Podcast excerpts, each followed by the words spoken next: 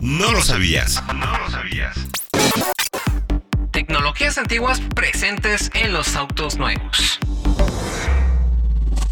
Seguramente habrá muchos que, al igual que nosotros, vemos a los autos nuevos como maravillas de la modernidad, que casi nada tienen que ver con los inicios del automóvil por todas las amenidades incluidas, aunque habrá que revisar dos veces. Resulta que muchas de esas tecnologías que creemos modernas son tan viejas como el mismísimo auto, y por ello haremos un recuento de algunas de las más interesantes, de las más recientes a las más antiguas.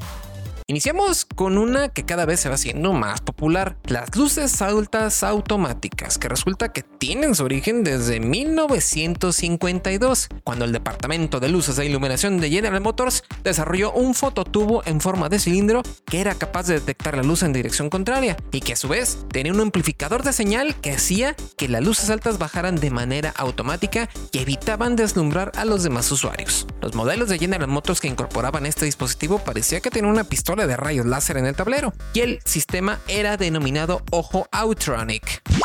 El control crucero es otra de estas tecnologías que han permitido un viaje más tranquilo y relajado, sin el temor de superar los límites de velocidad permitidos en las autopistas. Y hoy en día hay sistemas muy avanzados que recurren a radares y sensores complejos para permitir una conducción casi automática.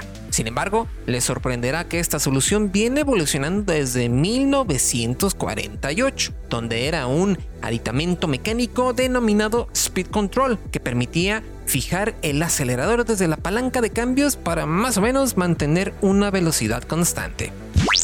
Estamos ante los últimos días de los autos con caja manual y todo apunta a que en un futuro no muy lejano serán los modelos automáticos los que rijan los caminos y aunque muchos entusiastas aseguren que solo se trata de un capricho moderno para aquellos que no saben manejar, en realidad las cajas automáticas nacieron en 1932 gracias a un par de ingenieros brasileños. Su primera incursión en autos fue en modelos de General Motors, con su perfeccionada transmisión Hydra-Matic de tres velocidades que cambiaba de marchas con respecto a la posición del acelerador y a la velocidad a la que se circulaba. Ahora ven, todos aquellos orgullosos propietarios de un Toyota Prius o de cualquier otro modelo híbrido seguramente también piensan que su auto es una de las piezas más avanzadas de tecnología, aunque déjenme decirles que su existencia se remonta a finales de los años 20. En serio, el primer intento de combinar el poder de la gasolina con el de la electricidad vino precisamente de la compañía General Electric, cuya idea incluía un generador en el volante de cremallera del motor que impulsaba un motor eléctrico conectado al eje trasero. Es increíble pensar que muchos conductores vienen ignorando a las direccionales por más de un siglo, pero en realidad las primeras aplicaciones de estas datan de inicios de un remoto 1907, aunque en realidad la adopción masiva se dio hasta 1938, cuando se estandarizó que las luces debían de parpadear una vez por segundo para indicar nuestras intenciones de cambiar de dirección. ¡Úsenlas! Es posible que en fechas recientes la popularidad de los motores turbo se haya disparado como una solución para mantener un buen desempeño al mismo tiempo que bajan los consumos y emisiones contaminantes, pero en realidad los turbo fueron inventados en 1905. El ingeniero suizo Alfred Bucci patentó su invención hace más de un siglo, con el objetivo, sí, de incrementar la potencia, pero de motores diésel de gran tamaño, es decir, los de aplicaciones marítimas, ferroviarias y aéreas. Aunque en 1962, inevitablemente la invención llegó hasta el V8 del Oldsmobile Cutlass, después a un Mercedes-Benz 300 SD, y bueno, el resto, como dicen, es historia. Cuando hablamos de limpia parabrisas, debemos especificar que hablamos de los limpiadores mecánicos incluidos en nuestro auto, sino de algún individuo.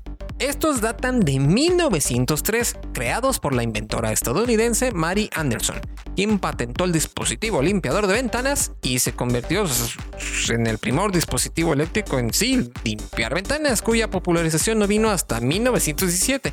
Y ahora nos encontramos con la noticia de que Tesla quiere hacer la misma labor con láseres. ¿En serio? Puede que su uso principal haya cambiado en los últimos años, pero los encendedores o salidas de corriente de 12 voltios que ahora permiten alimentar a nuestros dispositivos en la marcha tienen su origen desde 1880. Así es, lo escucharon bien. Los encendedores o Zigarreranzunden, como los conocen en Alemania, han mantenido su peculiar forma desde antes que los autos existieran con un receptáculo que utiliza corriente directa para calentar el metal del encendedor. ¿Qué tal, eh?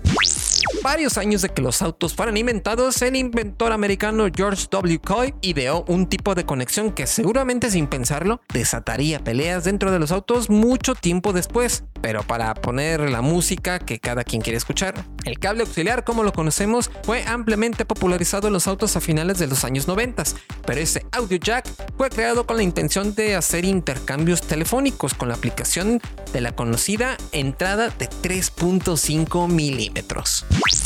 Recuerda que para estar bien enterado y conocer más de estas historias interesantes, visita soloautos.mx de noticias. Nosotros nos escuchamos en la próxima.